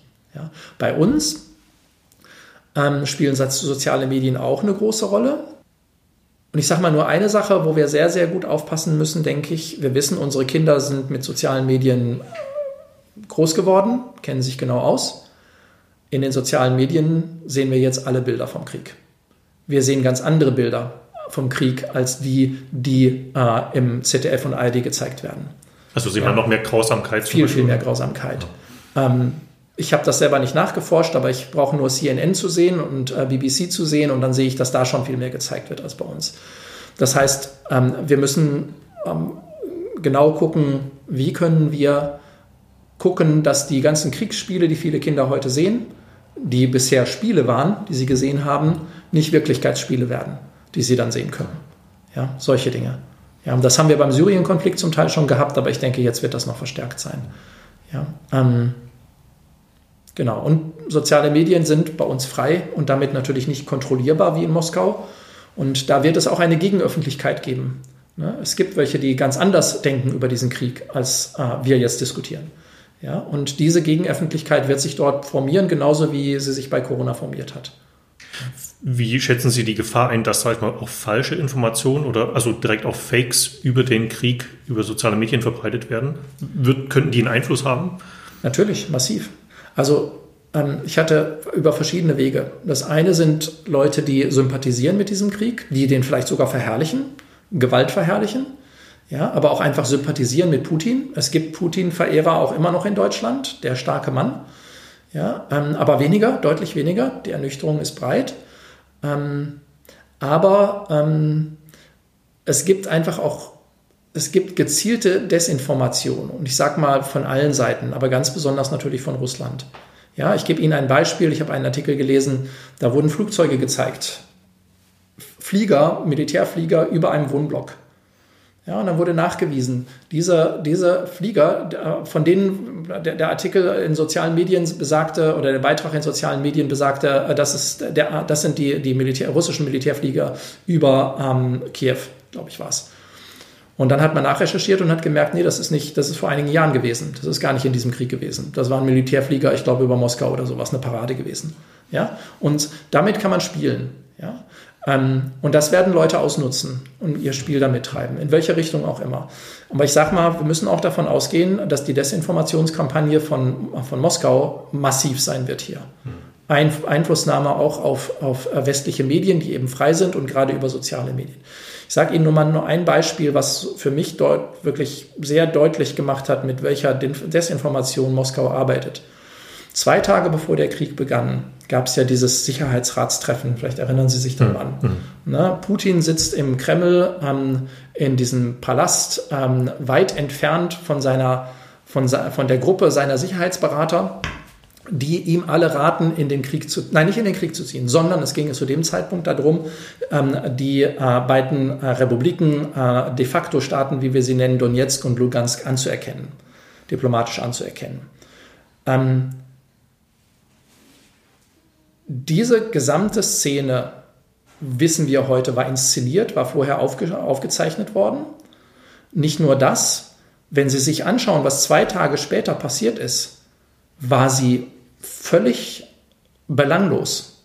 Warum? Weil es nicht mehr, es ging gar nicht mehr um die Anerkennung dieser beiden Republiken, sondern es ging um, um die, den Angriff auf die Ukraine. Ja? Das heißt, was, was Putin hier gemacht hat, zwei Tage vor dem Angriff, ist die eigene Bevölkerung, das war ja Fernsehübertragung, und die Weltöffentlichkeit in die Irre zu führen. Nämlich zu, zu, signalisieren, es geht uns hier nur um eine diplomatische Anerkennung und die wollen wir haben. Dabei ging es ihm gar nicht darum. Und ich bin mir sicher, dass seine Sicherheitsberater zu dem Zeitpunkt schon wussten, dass es überhaupt nicht mehr um Anerkennung geht, sondern um den Krieg gegen, äh, gegen, äh, gegen die äh, Ukraine. Einen Tag später hat die Duma, einen Tag vor dem Krieg, eine, äh, also die, das russische Parlament, eine ähm, Deklaration erlassen, eine Entscheidung getroffen, äh, die äh, Putin ermöglichte, ähm, ermächtigte zur Kriegführung, wo auch immer. Ja, das ging in eine völlig andere Richtung. Das heißt, wir müssen davon ausgehen, ich sprach von Maskirovka vorher, ja, dass Russland, ähm, Russland gezielt die Weltöffentlichkeit in die Irre führt. Und das haben sie vor dem Krieg ständig getan. Erinnern Sie sich daran? Er hat bis zum Ende gesagt, ähm, nein, wir, wir bedrohen hier doch niemand, wir machen doch nur Manöver. Bis zum letzten Tag hat er behauptet, wir machen hier nur Manöver, das sind ganz reguläre Manöver, bis er angegriffen hat. Ja? Das ist diese Desinformation. Davon müssen wir ausgehen, dass er, das, dass er das beherrscht. Das wusste der KGB, das konnte der KGB, dem er früher angehörte, immer schon gut und im Kalten Krieg schon. Und das werden sie massiv äh, hier machen. Ja. Wie kann man sich dagegen schützen? Sehr schwer. Durch Gegeninformation, ähm, durch Richtigstellung, indem man genau prüft und, in, äh, und da, wo man es rausfindet, wirklich breit darüber schreibt. Ja, und das entlarvt gewissermaßen. Ne? Damit, damit das klar ist. Weil, weil jeder schaut nur nach vorne, keiner schaut nach hinten. Und was da der Sicherheitsrat zwei Tage vorher vor der Invasion gemacht hat, das weiß, wissen die meisten gar nicht mehr oder denken gar nicht mehr daran. Ne? Aber es war eine reine Irreführung. Ne? Ich würde zum Abschluss nochmal ähm, auf den Anfang zurückkommen. Mhm. Ähm, Sie haben ausgeführt, dass sich im Grunde unser Denken auch ändern wird, auch wie wir über Krieg und Frieden denken. Und im Grunde steht ja dann für uns jetzt auch mehr als in den Jahren zuvor die Frage wieder im Raum, würden wir auch zur Waffe greifen? Und die Frage stellt sich ja für einen Christen vielleicht auch nochmal auf besondere Weise, weil er durch seinen Glauben ja weiß, dass Frieden das Ziel sein muss. Und deshalb würde ich Sie gerne fragen, als, einmal als Wissenschaftler, aber auch als Christ, ähm, wie würden Sie darauf antworten? Kann man mit Waffen eigentlich Frieden schaffen und können sich Christen daran beteiligen? Das ist eine ganz schwere Frage und Sie haben jetzt mich gerade auf einem Fuß erwischt, der, wo ich noch am Wackeln bin. Und zwar deshalb, weil ich die letzten Jahre immer wieder ähm, Vorträge gehalten habe, genau zu dieser Frage, mir die aber gerne selber nochmal anschauen will im Lichte dessen, was ich jetzt, was ich jetzt, äh, was ich jetzt äh, erlebe oder was wir im Moment erlebe. Es geht dahin, dahinter steht die Frage, gibt es einen gerechten Krieg? Ja, gibt es gerechten Krieg? Und damit hat sich ja die, äh, die, äh, damit haben sich Christen, aber nicht nur Christen, sondern auch überhaupt auch Politik auseinandergesetzt seit Aristoteles. Ja, und ich, ich äh, halte selber dazu Vorlesungen. Ähm, daraus ist viel Gutes erwachsen. Diese Genfer Konventionen, das Jus in bello und das Jus ad bellum, das Recht zum Krieg und das Recht im Krieg, was diskutiert wurde über Jahrhunderte. Da gibt es eine lange Auseinandersetzung damit, sehr hochstehende ähm, ich will jetzt gar keine Namen nennen. Ähm, und die Frage ist, wie stehen wir als Christen dazu? Ja? Ähm, die, und das stellt sich hier mit besonderer Dringlichkeit deshalb, weil es hier um einen besonders eindeutigen, ich sag mal reinen Akt der Selbstverteidigung geht. Ja? Ähm, nach der VN-Charta ist es eindeutig, ähm, nach Artikel 51 der VN-Charta gibt es ein Recht auf individuelle Selbstverteidigung durch einzelne Staaten und kollektive Selbstverteidigung gemeinsam mit anderen. Ähm, also eine Waffenhilfe für die Ukraine ist rechtlich, völkerrechtlich völlig okay ja, äh, im Moment, weil sie sich selbst verteidigen. Ähm, aber Jenseits dessen stellt sich für Christen dann nochmal zusätzlich die Frage, was rechtlich erlaubt ist, ist es denn legitim? Ne, und wozu führt es? Ja? Meine Frau frug mich letzten Tage, was würdest du denn machen? Ich sagte, ich weiß es nicht. Ja, ich weiß es nicht. Ähm, ich würde erwarten, dass in Deutschland viele mehr Leute zur Waffe greifen würden, als wir das uns im Moment denken. Ich glaube, diese Mobilisierung in einer solchen Spirale ist vorher gar nicht absehbar. Ja, auch wenn wir in einer postheroischen Gesellschaft leben, glaube ich, dass viele sagen würden, wir können unser Land nicht einfach aufgeben, wenn ein, ein, ein Aggressor uns, äh, uns überfällt. Ja? Ähm, es ist wirklich parallel zu der Frage, Sie sind in der Straßenbahn und erleben, wie jemand anders zusammengeschlagen wird. Helfen Sie? Beziehungsweise noch mehr eigentlich, Sie selber werden angegriffen. Reagieren Sie dann nach der Bergpredigt und halten die andere Wange hin? Und es kommt aber ein zweites Element dazu, und das ist, glaube ich, ganz wichtig für uns zu unterscheiden als Christen. Hier geht es nicht um die, um die Verantwortung des Einzelnen für sein eigenes Leben, wo man selber persönlich als Christ entscheiden kann, sondern es geht um die Verantwortung für andere. Der politische Führer oder der Präsident, der Staats- und Regierungschef, nehmen wir Bundeskanzler Scholz, entscheidet nicht nur für sich, sondern er entscheidet für die gesamte Bevölkerung. Und Sie sehen im Moment, welche Folgerungen das hat für Zelensky, wie er entscheidet für seine hm. Bevölkerung. Ja? Und ähm, da unterscheidet Max Weber zwischen Gesinnungsethik und Verantwortungsethik und sagt, okay, der Einzelne kann nach seiner Gesinnung entscheiden, der der Verantwortungsträger ist, der muss die Verantwortung für das Gesamte sehen. Ja, ich habe über viele Jahre in der Bundesregierung gearbeitet, auch äh, über ja, sechs Jahre allein, allein in, im Verteidigungsministerium und im Bundeskanzleramt und weiß um diese Verantwortung. Ja, ähm, von daher ist das nochmal was anderes, ob der politische Entscheidungsträger für sich als Christ für sich entscheidet oder ob er in Verantwortung für das Land entscheidet. Ja, ich denke, es ist wichtig, als Christen das zu unterscheiden dann auch. Ne? Und ich will jetzt keine Position einnehmen an dieser Stelle, weil ich tatsächlich, das sind Extremsituationen, wo man auch ehrlich gesagt ja häufig dann gar nicht weiß, was man tun würde. Das ist auch ja. ein Dilemma im Grunde. Und es geht ja auch darum, ich meine, wir sehen das im Moment an der Ukraine, ja, es ist ein Dilemma. Es geht ja auch darum, wie gehen wir mit Aggressoren um. Das ist nun ein Fall, klarer Fall von Aggression. Und damit sind wir auch beim Hitlerregime und beim 20. Juli 1944 und Widerstand. Ähm, wenn wir es nicht tun, was macht dieser Aggressor mit anderen noch? Hm. Ja, und da gab es manche Christen, die gesagt haben, in einem solchen Fall müssen wir das Hitler-Attentat durchführen. Ja? Und das ist eine ganz schwierige, und jetzt geht es ja nicht um Attentat, sondern es geht einfach nur um Selbstverteidigung, ist dann die Frage, wie, wie verhält man sich da? Finde ich ganz schwierig, ist eine Gewissensabwägung, die auch jeder Christ für sich selber, denke ich, dann machen muss. Ähm, ich würde nur nicht, nicht mehr pauschal sagen, wie das die Kirchen lange Zeit getan haben. Ähm, Frieden, ähm, äh, Friedenswahrung geschieht nur dadurch, dass man die Waffen niederlegt oder sie nicht ergreift. Ich glaube, das wäre zu einfach. Da werden wir, das ist ein Teil der Diskussion auch in den Kirchen, die wir neu führen werden. Die christliche Friedens, Friedensethik wird sich neu positionieren, wird neu, neue nachdenken. Auch da wird es ganz neue Fragen geben. Und es ist, es ist gut, das ist wichtig, ne? weil wir, wir waren auf der Friedensinsel, wie wir gesagt haben. Ne? Und auf einer Friedensinsel kann man anders nachdenken darüber, als wenn man einen solchen Konflikt erlebt, wie wir ihn im Moment erleben, einen enthemmten Konflikt. Ne? Mhm. Jetzt beten ganz viele Menschen für Frieden. Mhm. Glauben Sie, dass Gebet in so einem Konflikt was bringt? Oder haben Sie vielleicht sogar ähm, das in Ihren Forschungen irgendwie nachweisen können, dass das Gebet da auch was bewirken kann? Mhm. Also ich kann das nicht durch Forschung belegen oder so. Ich gehe, ich gehe fest davon aus, dass Gebet etwas bewirkt. Ich mache am Freitag morgen Abend selber ähm, das Friedensgebet organisiere ich bei uns, äh, weil mir das sehr, sehr wichtig ist. Ähm, wir haben viele Zeugnisse wir wissen es bei uns selber, aber wir wissen es auch aus der Bibel heraus, dass Gott Gebet erhört. Ja, ähm, wir wissen aber auch, dass er nicht immer Gebet erhört hat. Und wir wissen, dass er nicht, ähm, dass er sowohl das Gute wie auch das Böse in dieser Welt zugelassen hat. Und hier haben wir es mit dem Bösen zu tun in dieser Welt, ganz klar. Ja, ähm, Und wir sehen das in unserem privaten Leben wie im zwischenstaatlichen jetzt, ähm, dass manches, was wir uns im Gebet wünschen, trotzdem nicht passiert, weil unser guter Vater manchmal besser weiß, was für uns gut ist, als wir selber. Und weil sein, sein Blick viel, viel weiter ist, die Weltgeschichte umspannt und unser Blick nur bis morgen oder ja, halben Jahr vielleicht reicht oder so. Von daher, wir sollen mit aller Kraft beten, betet ohne Unterlass aber in aller Demut, dein Wille geschehe, nicht unser.